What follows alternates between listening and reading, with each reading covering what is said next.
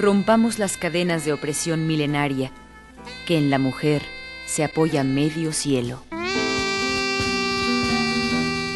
La causa de las mujeres.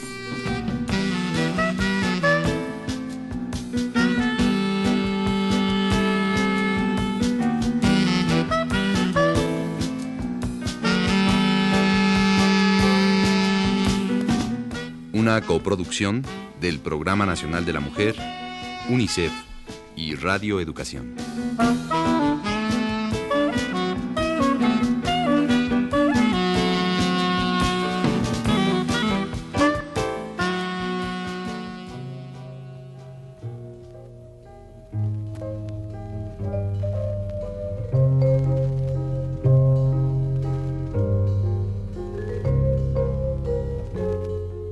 Una nueva serie de radio es como algo que nace y generalmente alrededor del alumbramiento siempre se tiene una gran expectativa, a veces hasta cierto temor.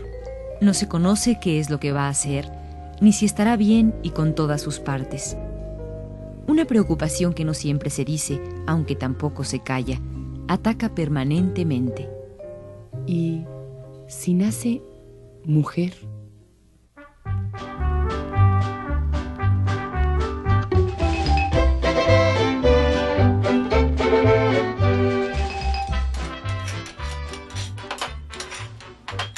Pues cómo que no voy a estar contento si ya prontito mi vieja va a dar a luz. ¿Mm? Sí, ¿verdad? Ahora sí ya está cerca. Ah, pero eso sí. Yo ya le dije que otra de esas horas sí no me la hace. El segundo tendrá que ser varón como su padre. Por si no, ¿a quién voy a enseñar yo, pues? Oye, no exageres. ¿Que la niña no es también tu hija? ¿Eh? No, no, no. a no, ver, no, no, ¿por qué no. a ella no piensas en educarla? Pues qué, ¿es hija de quién? Tú no me entiendes, ¿verdad, compadre? Pero es que hoy las viejas, pues son las viejas. Y pues los hombres. Pues los hombres somos los hombres. Sí, comadre. ¿A poco cree que Gaspar se va a poner a enseñar a coser y a lavar a Tinita? No, eso le toca a usted, pues. Pero un niño necesita de su padre para que aprenda a ser fuerte. Sí, ¿no? Y audaz y valiente como Pancho cualquiera.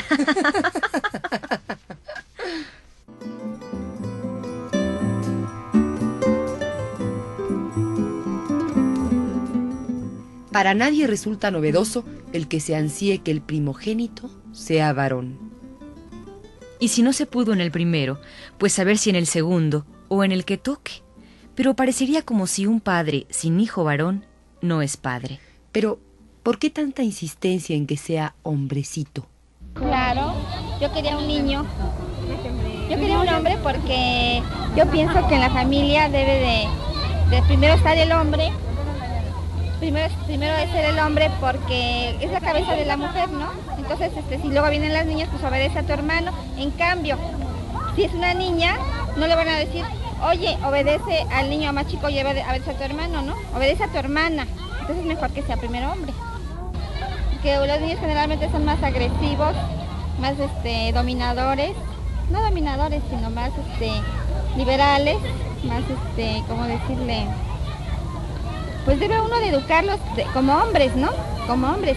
Ya la niña, pues como una niña, eh, o sea que se deje llevar por su mamá y por su papá, porque cuando se case se, también se deja llevar por su marido, ¿no? No sé, pero este, siempre he visto que los niños son más latos, son más, tienen más, eh, muy com- más complicados y las otras son más dóciles en muchos sentidos. La costumbre del que el primero sea varón, pues probablemente es una satisfacción hacia el marido que sea niño. Siempre los hombres quieren, quieren niño, pero a su hija, cuando supo que era niña, la adora, a pesar de que es niña. Bueno, yo esperaba eh, un bebé que sea sano, no importaba el sexo. En mi caso, mi marido esperaba hombre. Pues eh, yo creo que porque el hombre eh, debe sufrir menos. No sé exactamente por qué, pero esperaba el hombre. Yo, a mí no me importaba. Mira, en nuestro caso es muy importante el apellido. Entonces, cuando nosotros, tú sabes que cuando un hombre se casa, sigue su apellido, eh, sigue su apellido en descendencia y una mujer lo pierde. Entonces, mi marido siempre quiso que su apellido este, siguiera como descendencia, ¿no? Esa es yo creo que la base más importante para que uno desee que sea hombrecito. No, no hay problema porque yo siempre tuve miedo de que mi bebé tuviera algún defecto. Entonces yo prefería que sea sano, aunque sea mujercita o hombre, no importa. ¿Y qué fue? Fue hombrecito. Bueno, es una cosa de tipo tradicional. Está bastante embebido en nuestras culturas. Siempre ha habido mayor predilección por los hombres, pues tienen más poder, siguen teniendo el poder. Lo están perdiendo poco a poco.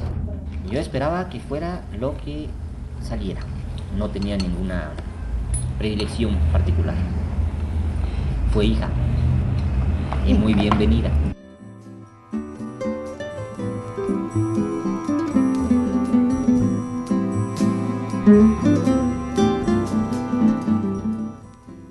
Situación presente tiene ya muchos siglos, milenios de existencia.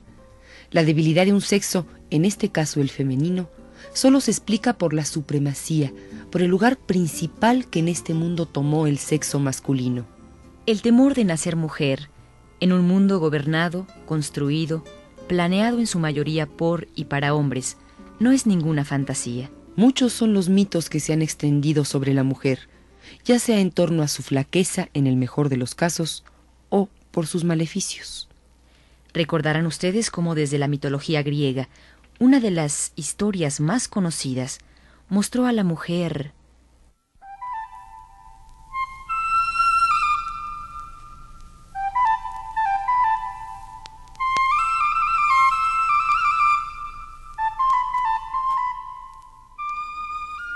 De todos era conocido que el dios Zeus odiaba a los hombres a diferencia de Prometeo, quien, como muestra de su conmiseración por la vida miserable y salvaje en la que vivían, y sintiendo compasión de aquellos hombres, les enseñó diversas artes y ciencias. Más aún, como culminación de su afecto, robó el fuego del sol y enseñó a la humanidad a utilizarlo. Ese acto de desafío al dios Zeus no solo lo llevó a la tortura en las montañas del Cáucaso picoteado por un águila.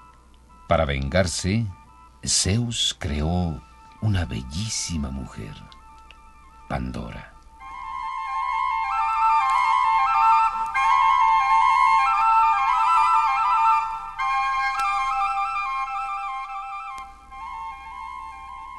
Cada uno de los dioses del Olimpo le confirió alguna cualidad, belleza, gracia, ingenio, musicalidad. Así, colmada de dones, Pandora fue desposada con Epimeteo, hermano del torturado. La historia cuenta que la pareja recibió una caja que Pandora tenía prohibido abrir. Sin embargo, y como no dejaba de ser una mujer, por muy colmada de dones que estuviera, en la primera oportunidad que tuvo, abrió la caja ansiosamente para ver lo que contenía. De ella escaparon todos los males que hasta nuestros días afligen a la humanidad. Muerte, hambre, vejez, dolor, enfermedad, miseria,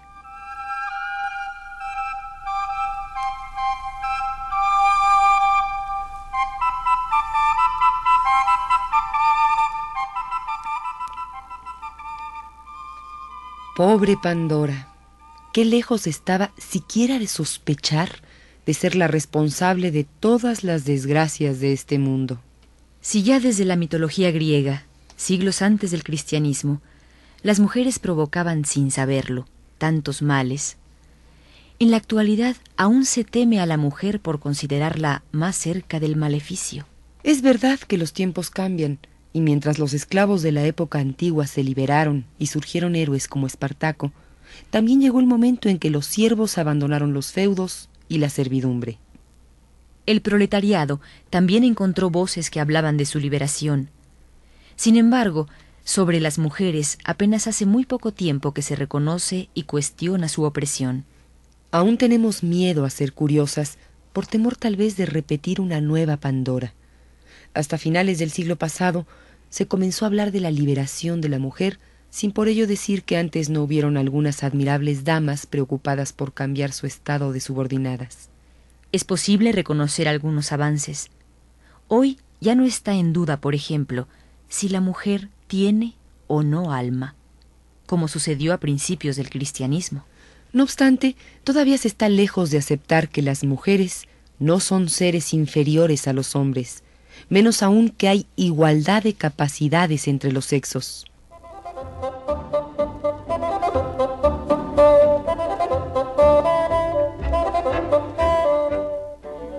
No tenemos empacho en reconocer la superioridad de las mujeres, con tal que no insistan en decir que son iguales a nosotros.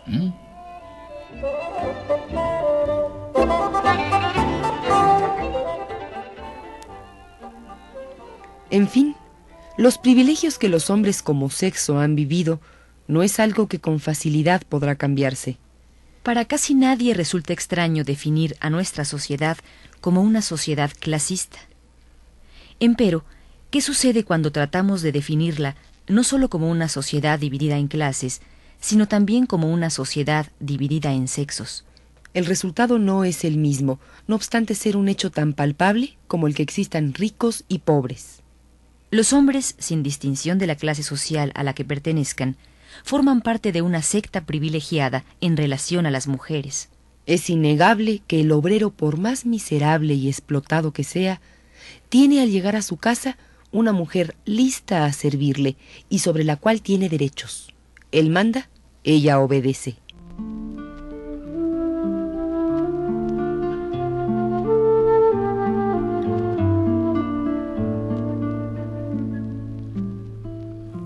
Este dominio masculino es el patriarcado que sobrevive y fortalece a una sociedad que se basa en la desigualdad.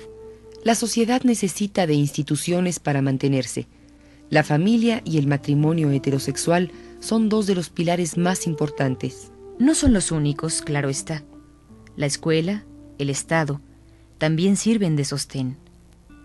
Es la familia, en primer lugar, la que se preocupa de cuidar e incrementar sus bienes si los tiene, o de resolver las carencias que entre sus miembros existan.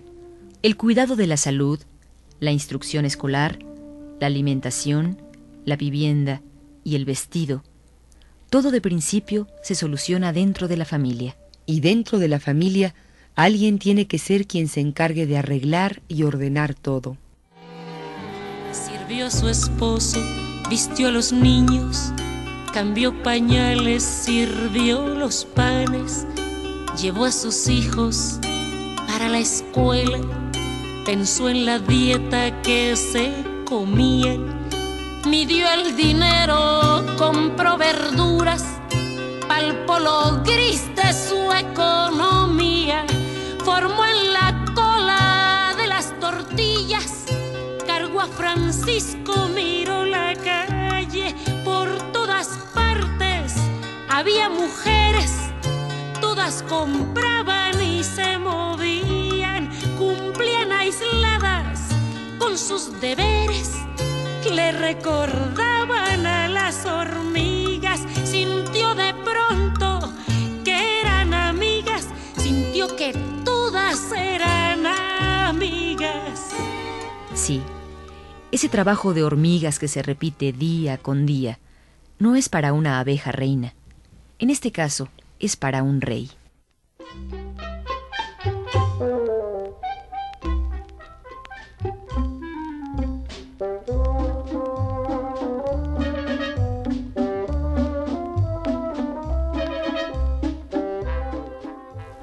Hmm, así me gusta mi vieja. Bonita y aguantadora que me cuide a los chamacos y me atienda cual se debe. y pues claro, que eso solo no debe ser para mí, sino también para mis cuates que hoy no pudieron venir. ¿Eh? ¿Y todavía no me sirves? Yo ya sé que estoy muy guapo, pero no te quedes ahí paradota y mirando. Tráeme pues ya la comida. Hoy de ti sí son frijoles, ¿eh? Ya estoy harto de lo mismo. Que si el gasto no te alcanza. Ya comenzaron las quejas, apenas uno llega. que se me hace que otra vez vas a volver a lo mismo. Vos no.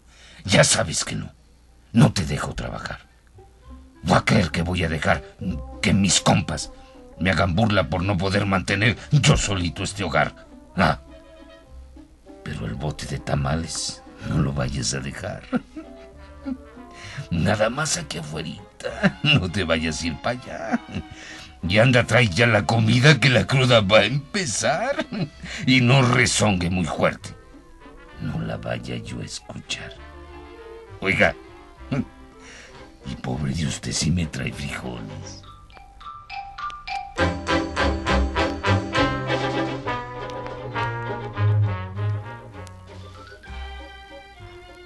El ama de casa, madre, servidora leal y resignada, hada del hogar, ¿quién es?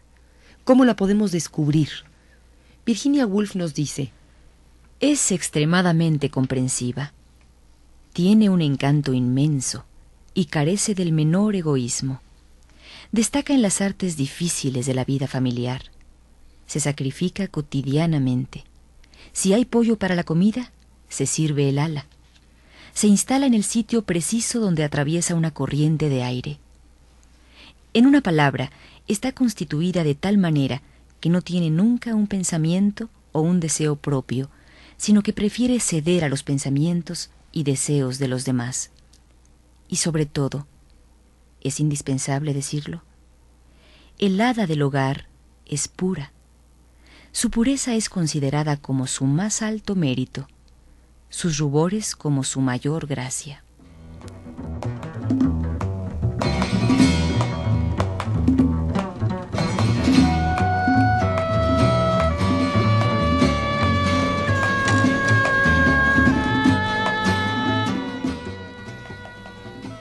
Una mujer, entre más pura sea, tendrá un hombre más honrado. Al menos así nos lo hacen creer, pues las peores mujeres son aquellas que no tienen junto a un hombre. Siempre se definen en relación a este, hermana de, novia de, mujer de, hija de. De esta manera, si una mujer no es una santa, entonces es lo contrario. Una mujer que libremente decide ser algo más, ser diferente, no solo madre y esposa, sino una que se propone estudiar o trabajar, no es bien vista. Pues ¿cómo no va a querer su vestido blanco, y los azares, y la fiesta, y claro, también al novio. Preferir la escuela o un trabajo a tu casa está raro.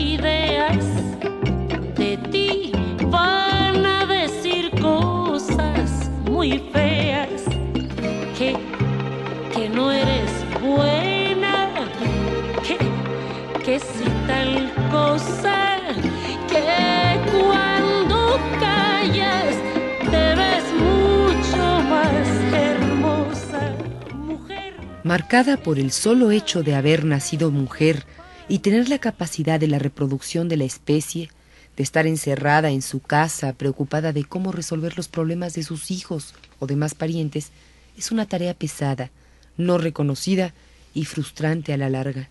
Porque su ser mujer se define únicamente por el hecho de poder traer hijos a la vida. Su capacidad de gozar y obtener placer es algo prohibido mientras los hombres, aunque muchas veces deterioradamente, pueden vivir esta parte vital de su existencia, a las mujeres les es negada por completo. Es alarmante el número de mujeres impedidas para gozar los placeres de su sexualidad. Desde niña se reprime, ya que la única legitimación del acto amoroso es la procreación. Cuando no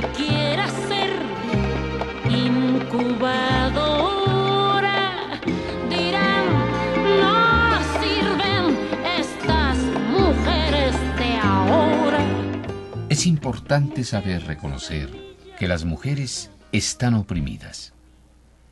Sin embargo, cuando reconocemos que existe una opresión sobre la mujer, entendemos esta como algo que le impide igualarse con nosotros. Joseph Márquez escribió esto en un artículo titulado Sobre la alienación del varón, en el que además señalaba Nuestra imagen como héroes oculta nuestra realidad como oprimidos y como cretinos.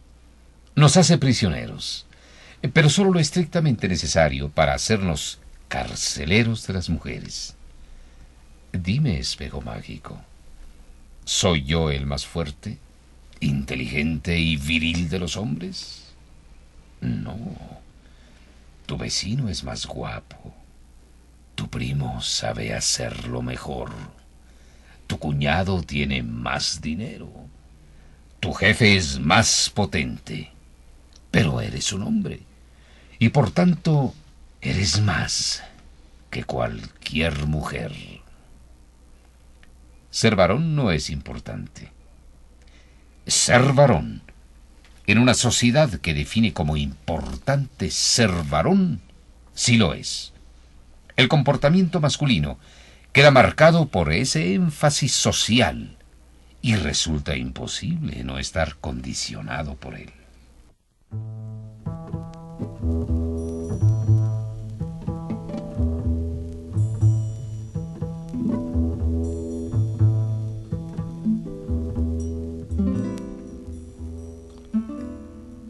Las mujeres de hoy están en el camino de destronar el mito de la femineidad. Comienzan a afirmar concretamente su independencia, pero solo con gran esfuerzo logran vivir integralmente su condición de ser humano. Educadas por otras mujeres en un mundo femenino, su destino normal es el matrimonio, que la subordina prácticamente al hombre. El prestigio viril está muy lejos de haber desaparecido, pues reposa todavía sobre sólidas bases económicas y sociales. Por lo tanto, es necesario estudiar con cuidado el destino tradicional de la mujer. Y recogiendo estas palabras de Simón de Beauvoir, terminamos con el programa inicial de esta serie que esperamos vuelvan a escuchar. A través de ella queremos motivar la reflexión y el análisis que nos ayuden a modificar y combatir día con día, desde el sitio en que nos encontremos, las actitudes discriminatorias y patriarcales hacia nosotras como mujeres.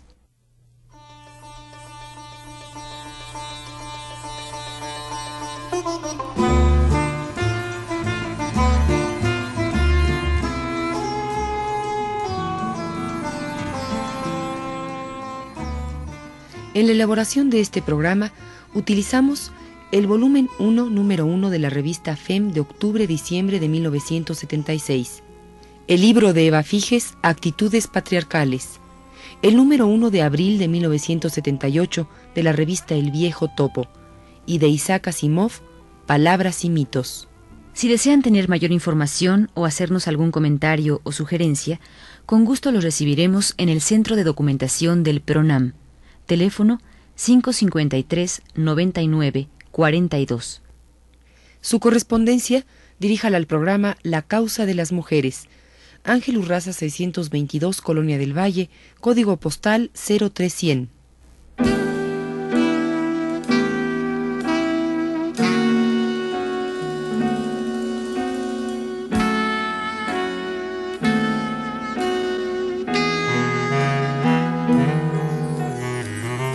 Rompamos las cadenas de opresión milenaria que en la mujer se apoya medio cielo.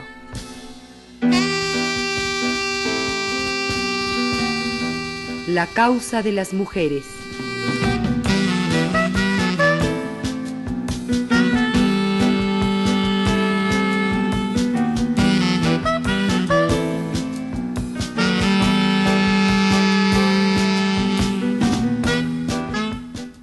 Coproducción del Programa Nacional de la Mujer y Radio Educación.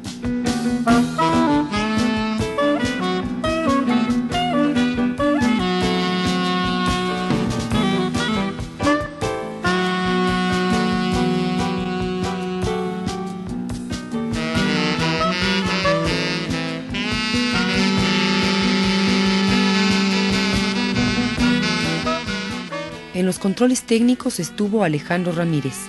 En las voces de Norma del Rivero, José González Márquez y Luisa Fernanda González. Tema musical, Marcial Alejandro. Musicalización, Isabel Oliver.